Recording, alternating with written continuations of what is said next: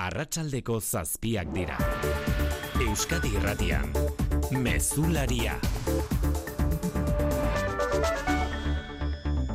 Arratsaldeon guztioi. Orain zazpiretan egongo da manifestazioa, eta bueno, han egongo gara, azkenian, ba, guk ez badegu itzen aurre, e, ez du inorrere egingo, hor egongo gara, topera. Orantxe eitzen dugu Elgoibarko San Lazaro adinekoen egoitzako miren sota langilearekin. Greba nekez egin dute gaur zaintzaileek, baina agerikoa da tarte hartu dutela zaintza sistema injustu honekin amaitzeko eskatzeko manifestazioetan parte hartzeko.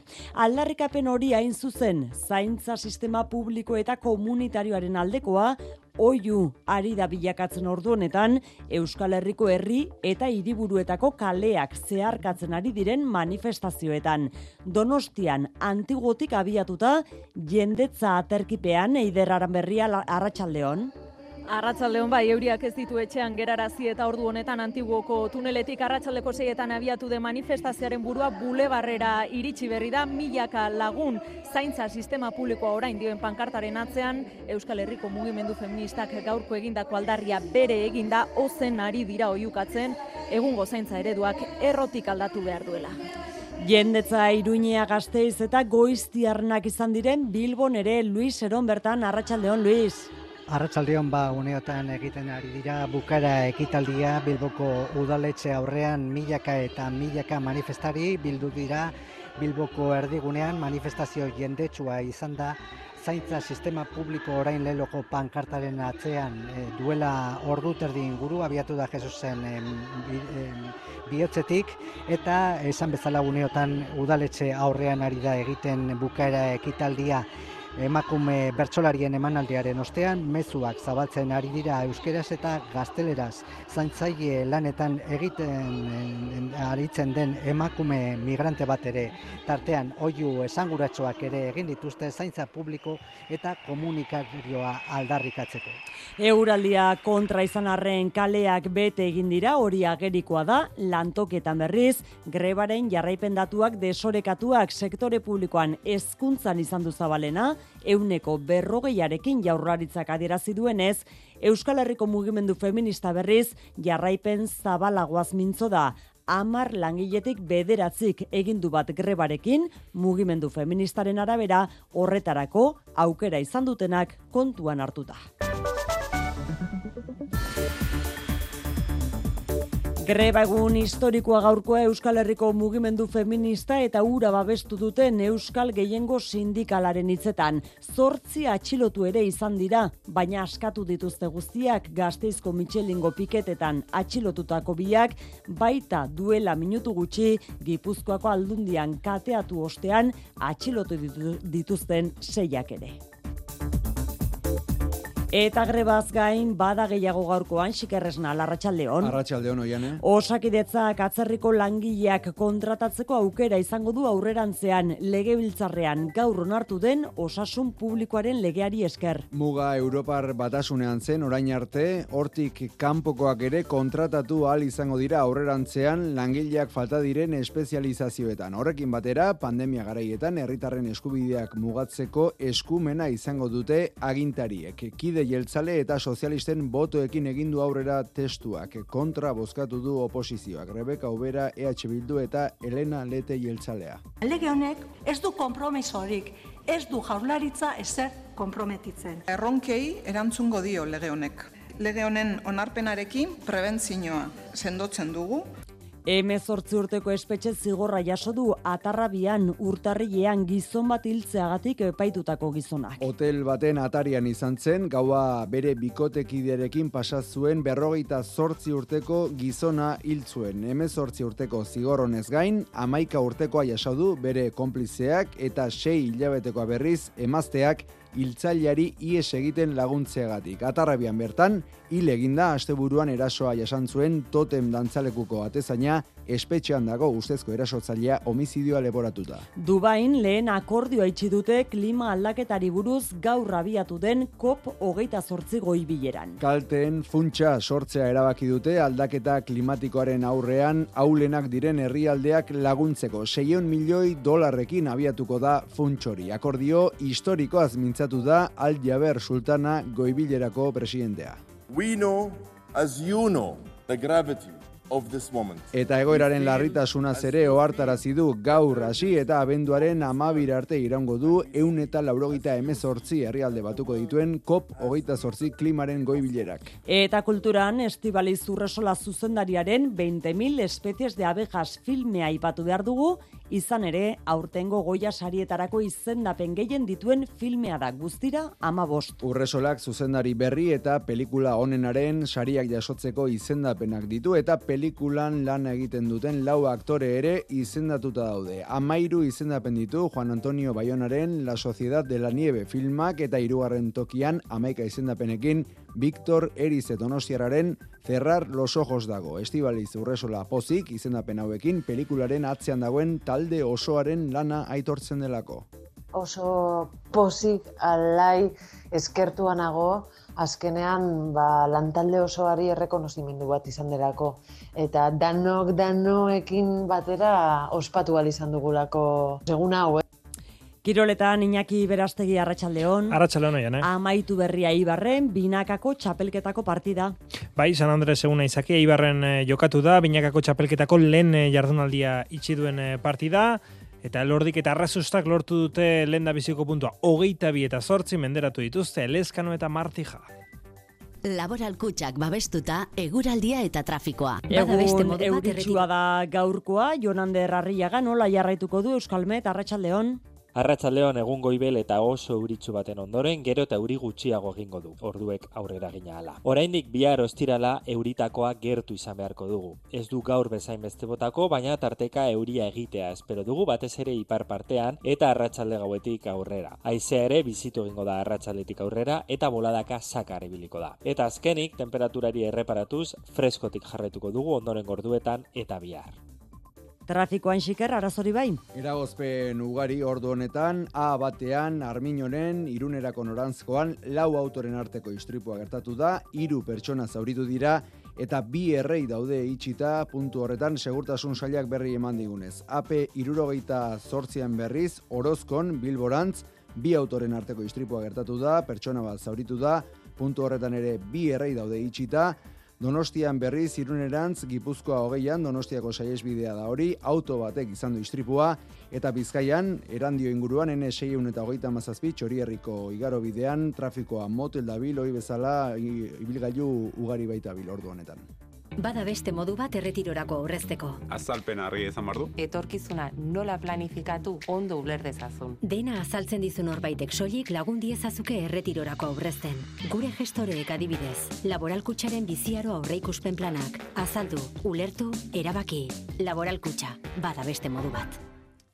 Eta maitu aurretik berriro ere entzule guztioi eskerrak eman beharrean gara, hor ezagutu baititugu, gaur ezagutu baititugu, EGM entzulego galdeketaren azkeneko emaitzak, eta emaitza horien arabera Euskadirratiak berriz ere gora egin du. Estudio General de Mediosen ikerketaren arabera, aurten eun eta bat mila entzulek egin dute bat egunero egunero Euskadi irratiarekin. Beraz, EGMek egindako azkeneko galdeketarekin alderatuta, Euskadi irratiak beste bost mila entzule bere ganatu ditu urteko batez besteko hartuta bestalde, EITB irratiko taldeko emisorek, irureun eta laurogeita amaika mila entzule biltzen dituzte egunero egunero. Eskerrik asko beraz, egunero irratiaren bestaldean zaudeten guztio. Arratsaldeko zazpiak eta bederatzen minutu, teknikan eta errealizazioan xanti, gurrutxa, xanti gurrutxaga eta mirari ekurtza.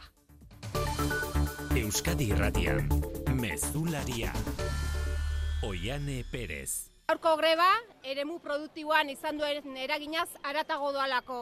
Gaurko eguna, antolakuntzarako, politizaziorako, saretzerako, harremantzeko egun badalako. Hau borondate politiko kontua da.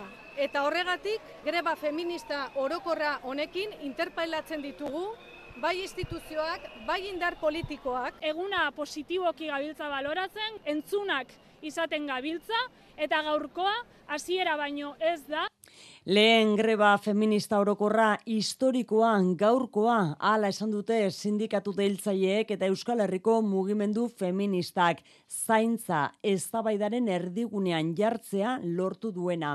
Enpresetan abiatu den greba eguna kaleetara zabaldu da azken orduetan. Ozena da zaintza sistema publiko eta komunitarioaren aldeko aldarria kaleetan Bilbon amaitzen ari da manifestazioa goiztiarren abiatu den manifestazioa Bilbokoa Luis Aurrera Arratsaldeon Bilboko udaletxe aurrean une batetik bestera bukatuko da manifestazioa uneotan irakurtzen ari diren eh, manifestua bukatuta. Etengabe egin duen euriari aurre eginez milaka eta milaka pertsona ibili dira Bilboko erdiguneko kaleetan zaintza sistema publikoa orain leloko pankarta babestuz.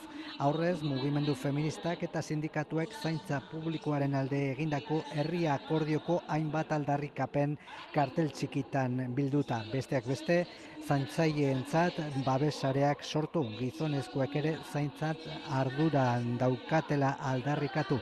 Paperik gabeko zaintzaile guztiak erroldatu edota zaintza arloko lan hobetzaren aldeko mezuak. Manifestariek egindako oiuak ere esanguratsu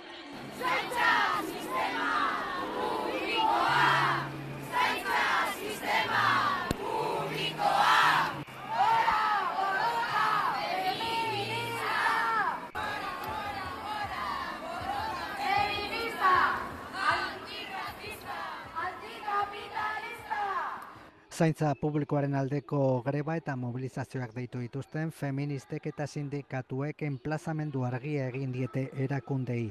Nahi atorri aldei mugimendu feministako eleduna. Eta gaurko gure lehen mesua eta, eta importanteena da, hemen gaudela lan egiteko prest instituzioei jarri diegu mai gainean zeintzu diren gure aldarrikapenak, erabaki hoien parte izan nahi dugu, eztabaida horietan parte izan nahi dugu, hemen gaudela nerako prest orain beraien da erantzun bat emateko. Lehen lerroan emakumeak nagusi, baina gizonezkoen presentzia nabarmena ere zaintza publikoaren aldeko bilboko manifestazio honetan. Ekintza jendetsuak donostian ere ikusgarriena foru jauregira kateatu direnekoa eguerdian sei pertsona atxilotu dituzte bertan, baina aske utzi berri dituzte guztiak. Eider berri donostiako manifestazio nagusia ere amaitzear da dagoeneko. Ba bai, amaitu da une honetan e, Olatz e, Salvador kantuan gitarra eskuan duela, argazki aski ezaguna utzi du antiguoko tunoletik abiatu den e, manifestazioak, kontxako errepide alderik alde hartuta milaka terkiren pean milaka ahots eta alderri bakar bat zaintzan lanen esparru osoa berrantolatzeko beharra eta gaurkoa inflexio puntua izango delakoan, entzun. Nik uste de historikoa izango dela delako Euskal Herrian greba feminista orokor gisa egiten dagoen lehenengo, lehenengo greba ez, eta Eta nik uste mugarri bat jarriko dugula, zen, bueno, zaintza bezalako gai batekin, un, bueno, hartzeitun e, sektore eta ardatzez berdin pila bat, ez? Gauz asko aldatu beharra dago. Nik gaur igual jende gehiago edo, bueno, oiartzun handiagoa izango zuelakoa, baina, bueno, ala ere uste dut ondo. Eta gogoan hain zuzen ere zaintzan ari diren horiek ezin izan dutelako gaur greba egin euren aldarrikapenak ez dituzte aztu eta zerbitzuen privatizatzea salatzeaz gain sistema publiko kolektiboaren alde egin dute. Nola ba, erakundeetako eta enpresetako aginte postuetan daudenak interpelatuz, sektore horretan inolako ardurarik bere gain hartzen ez dituzten gizonezkoak seinalatuz. Manifestazioa amaierara iritsita gaurko egunaren balorazio bikaina egin dute Donostiako mugimendu feministako kidek, baina oro har Donostian ezoiko normaltasuna antzeman da egun osoan, dendak zein tabernak eta jatetxeak zabalik, piketeak paretik pasatakoan gesten dituzte pertsianak, aipatzeko bi salbuespen horiek lehena diputazioaren egoitzara kateatu diren sei pertsona horiek atxilotu dituela ertzainak, ertzaintzak eta lehenago berriz, San Martingo zara arropa dendara sartuta, ardo eta irinez zikindu dutela lurzorua.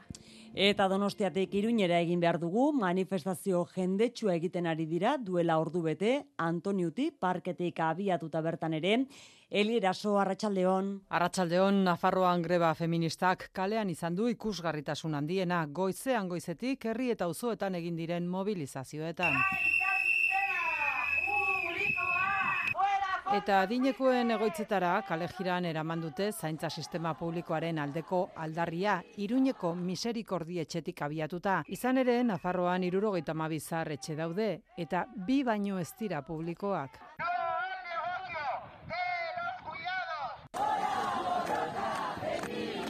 Gogoan une oro emakume langile prekarizatuak, greba egiterik izan ez dutenak eta zaintza eredu berri baten aldeko mezuak.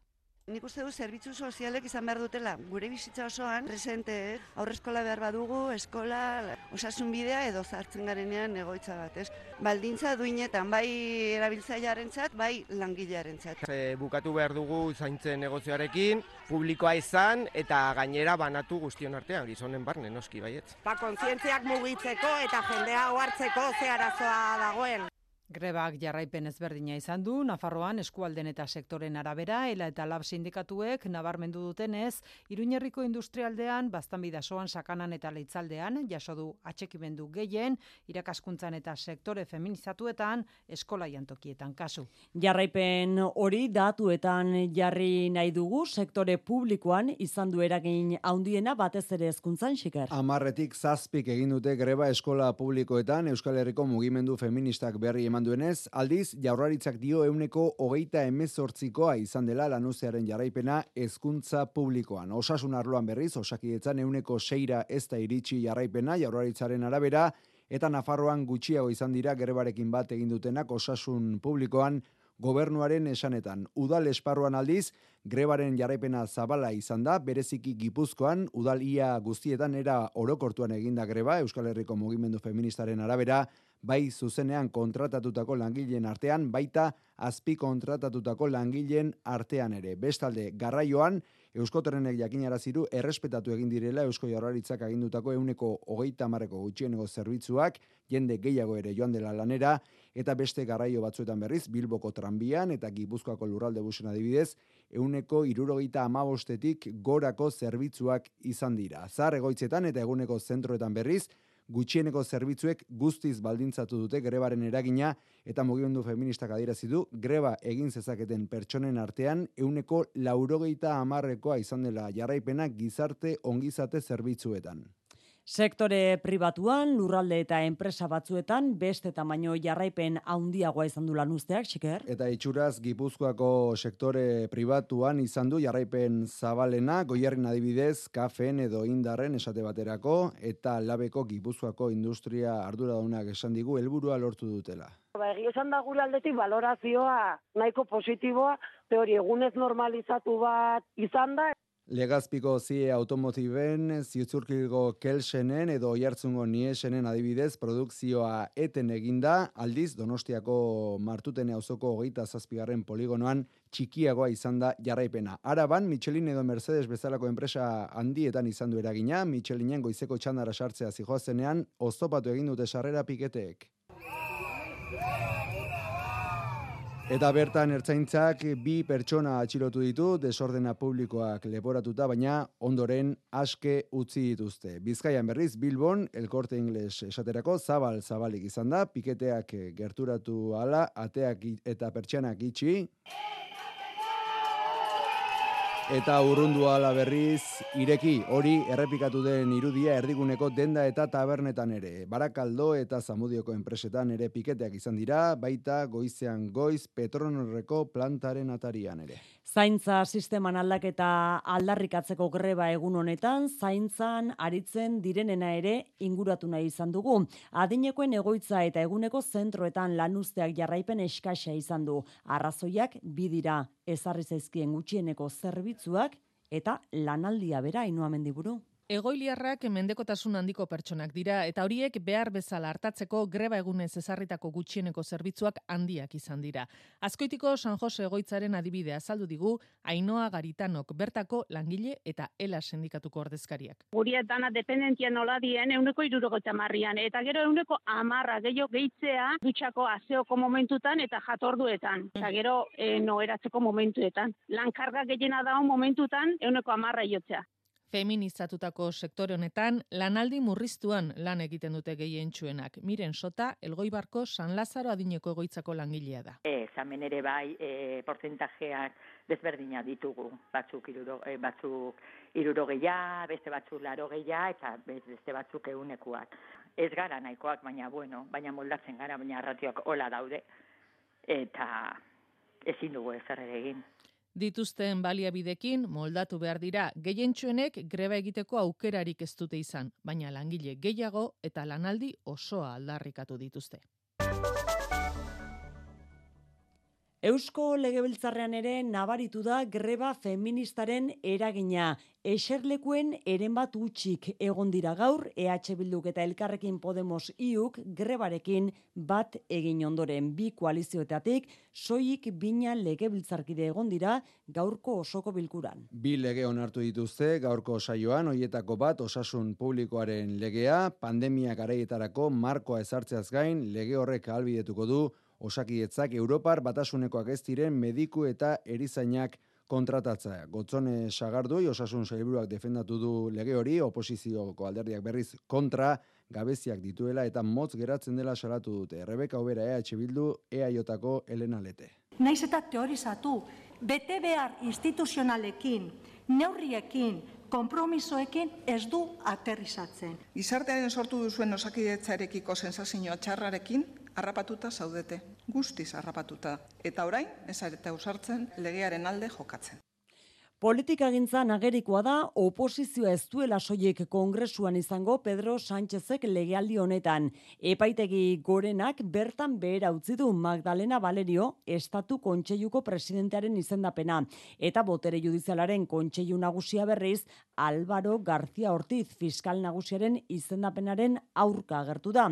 Nerea sarriegi biak ere Sánchezen gobernuak aukeratutakoak arratsaldeon. Bai, demokrazian lehen aldiz, epaien organo nagusia, gobernuak aukeratutako fiskal nagusiaren izendapenaren aurka agertu da. Uste dute, Álvaro García Ortiz ez tela posturako pertsona egokia, erabakia ez taloteslea, baina kolpea da gobernuarentzat eta ez bakarra. Hauzitegi gorenak uste du, Magdalena Valerio ministroia ez tela jurista prestigiotsua eta hortaz, atzera bota du bere izendapena, estatuko kontseiluko presidente izateko. Pues respetamos la sentencia del Tribunal Supremo, pero no la compartimos, porque creemos Bi que no se puede erabakien aurrean gobernuaren ezinegona argi utzi du Felix Bolaños justizia ministroak, baina Moncloak bere agendari eutxiko dio Bolaños bera Bruselan izan da arratsaldean. Amnistia legea defendatzen bilerak egin ditu bertako agintariekin eta adierazi du Europan ez dagoela gai honen inguruko kezkarik. Madrilen Pedro Sánchezek aitortu du. Probablemente este no era el paso siguiente que quería dar, pero es un paso Amnistia ez dela berak eman izango luken urratsa, baina koherentea dela larun batean bilera egingo du pesoek junsekin eta nazioarteko egiaztatzaile batekin eta abenduaren hogeita batean Bartzelonan Per Aragonés Generalitateko presidentearekin bilduko da Pedro Sánchez. Espero zenaren bidetik akordiori gabe amaitu da gutxieneko soldata igotzeko gobernuaren, patronalaren eta sindikatuen arteko mahaiaren lehenengo bilera Madrilen. Jarrerak urrunduta iritsi dira, baina alde guztiek azpimarratu dute hitz egiten jarraitzeko asmoa dutela marra gorririk gabe. Enpresariek euneko iruko igoera planteatu dute, mila eta laurogei eurotik, mila eun eta amabi eurora. Baina ez da nahikoa euneko bosteko igoera eskatzen duten sindikatuentzat. Espainiako gobernuak bermatu du, batez besteko soldataren euneko irurogeira iritsiko dela gutxieneko soldata. Europako Banku Zentralak inflazioarentzat ezarritako euneko biko mugara gerturatzen ari da berriz apurka apurka eurogunea. Urteko inflazio tasa izan ere euneko bikoma lauan kokatu da azaroan, hilabete bakarrean bost amarren jaitsita. Hala ere, Christine Lagarde, Europako Banku Zentraleko presidenteak oraindik zuhurtzia behar dela aldarrikatu du interestasen inguruko erabakiei dagokienez. Gazan suetenaren azken eguna izan daiteke gaurkoa. Israelek eta Hamasek suetenaren beste egun bat adosten duten bitartean, Hamasek hiru Israeldar hilditu Jerusalemen izandako atentatu batean. Ekialde hurbiletik informazioa Mikel Aiestaranek EITBren berriemaleak arratsaldeon. Arratsaldeon, ziurgabetasuna da nagusi Gazan zuetenaren azken eguna izan daitekeen honetan. Israelek eta Hamasek azken unean hitzartutako gitala orduko luzapenean gara eta baituen eta presoen trukea hasi da. Islamistek gurutze gorriari entregatu dizkiote lehen bi gatibuak eta datozen orduetan beste zortzi entregatuko dituzte. Era berean Israelen bombardaketa batean hiltziren hiru baituren gorpuak entregatzeko asmoa dutela aurreratu dute. Prozesu hau amaitzen denean Orduan, Israelek hogeita mar preso palestinar askatuko dituzte. Katar, Egipto eta Estatu Batuak luzapen gehiago lortzeko lanean ari dira, baina jada ez dago emakume eta aurrik jamasen esku, beraz beste akordio bat beharko da suetena luzatzeko baldintza berriekin. Bitartean, Jerusalemen jamasek hiru Israeldar hil ditu atentatu batean. Israelek krisi diplomatikoa zabaldu egin du berriz ere Espainiarekin bien bitartean, Jerusalemeran deitu du Espainian duen enbaixadorea lotxagarritzat jo ondoren, Sánchezek gaur beste behin esandakoak besteak beste, zalantzak dituela Israel betetzen ari ote den nazioarteko zuzenbidea. Estibali Zurresola zuzendariaren 20.000 espezies de abejas filmak amabosti izendapen jaso ditu goia sarietarako zuzendari batek egiten duen estreneko film batek inoiz jaso dituen gehienak dira. Izendapen gehiago ere badituzte Euskal filmek Mailo Drezola. 20.000 espezies de abejas estibalizurresola zuzendariaren lehen film luzea da eta goia sarietarako ama bostitzen da penditu.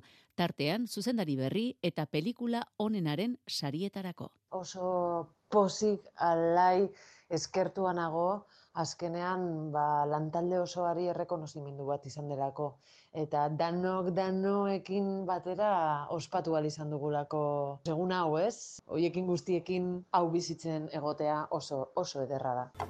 Zuk beldurra diezuerlei? Bai. Izan ere izendapenen artean pelikulan parte hartu duten lau aktore daude, Patricia López Arnaiz, Marcelo Rubio, Itziar Lazkano eta Ane Gabarain. Azken honekin hitz egiteko aukera izan dugu eta oso gustura jaso du izendapena. Gizugarrizko poza gainea, ba, hortxe Marcelokin, Itziarrekin, Patrikin, hainbeste nominazio, amabost nominazio ditu pelikulak, pos, pos, posi gaude, osea, ezke ezin dugu sinistu. Amairu izendapen jaso ditu Juan Antonio Bayonaren La Sociedad de la Nieve filmak eta Amaika Victor Erice Donostiarraren Cerrar los Ojos pelikulak, tartean zuzendari eta pelikula onenaren sarietarako. Chinas, El sueño de la sultana, Robot Dreams, Txotxongilo, edo talas txikas estan bien dira, izendatuen artean dauden Euskaleko izpenak. Goia saria kotxailaren amarrean banatuko dira, Valladoliden. Eta kiroletan, pilotan, binakako txapelketako partida jokatu da, jokatu amaitu berria da Eibarren, Iñaki Berastegi. Bai, e, lehen eh, jardunaldia itxi duen partia izan da, eta lordik eta rezustako geita bi eta sortzi menderatu dituzte lezkano eta martija, bost eta bi, sortzi eta lau, amabi eta lau, eme sortzi eta sortzi, edo geita eta sortzi partzialetako batzuk. Lauen artean onena, Aitorre Lordi, amalau tanto eginda. Partidaz, hau esan digu orentxe bertan Aitorre Lordik. Tentzio handiko partia izan da, azkenien, ba, bueno, bai eurentako eta bai gutzako txapelketako lilengo partidu eta e, pareja bisok, ba, bueno, aldanik eta zentazin honenekin hasi genuen eta eta bueno, egiz izan, bainateketanik ba, ba, bueno, nahi genuken moduen konpenetratzen hasi gazela, jokue, eta, eta bueno, e, zentazin oso onak bai berak eta bainik, e, oso ondo hartu bat, eta nik uste ba, bueno, horrek markau da la diferentziak. Bihar amore bietan emango zaio hasiera bigarren jardunaldiari, jaka Mariezkurrena Peña Albizu neurketarekin. Futbolean, Reala Salbu lehen maiako eta bigarren maiako euskal taldeek entrenatu dute gaur, eta entrenaldi baten eh, ostean, aneitz arbilak hitz egin du.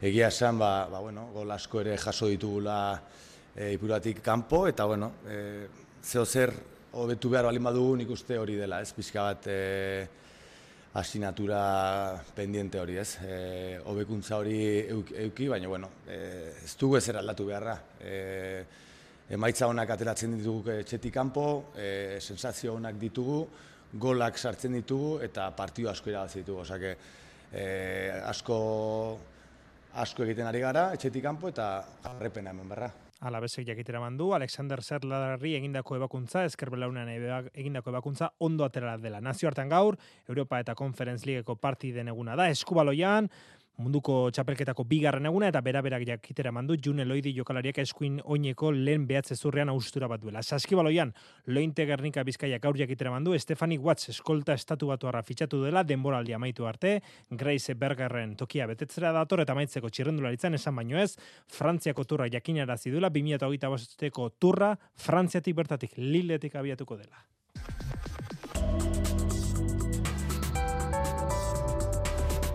Euskadi Irratian, eguraldia eta trafikoa. Joki naierre garai errepidetan arazoak. Segurtasun saia jakinarazi digunez, zabat errepidean arminonen lanean ari dira istripua izan duten lau autoak kentzeko, kilometro bateko pilak eta kune honetan. Eta AP irurogeita zortzi errepidean orozkon bilbora bidean zauritu bat izan da, autoa trabanda eta eskuinerraia itxitago momentuan. Bestalde, A8 errepidean barakaldon Max Center parean kamioi bat matxuratu da eta trabanda errepidean. Azkenik bizkaia seiru zazpi errepidean getxora bidean trafiko motela oraindik ere. Eguraldiaren iragarpena Euskalmeten Jonan Darrarriagak. Egun goibel eta oso euritxu baten ondoren, gero eta euri gutxiago egingo du, orduek aurrera gina ala. Oraindik bihar ostirala euritakoa gertu izan beharko dugu. Ez du gaur bezain beste botako, baina tarteka euria egitea espero dugu batez ere ipar partean eta arratsalde gauetik aurrera. Aizea ere bizitu egingo da arratsaldetik aurrera eta boladaka sakar ibiliko da. Eta azkenik, temperaturari erreparatuz, freskotik jarretuko dugu ondoren gorduetan eta bihar. Euskadi irratia ere gutxieneko zerbitzuetan da gaur greba feminista orokorra tarteko urrengo albiste mankizuna arratsaldeko zortzietan izango da.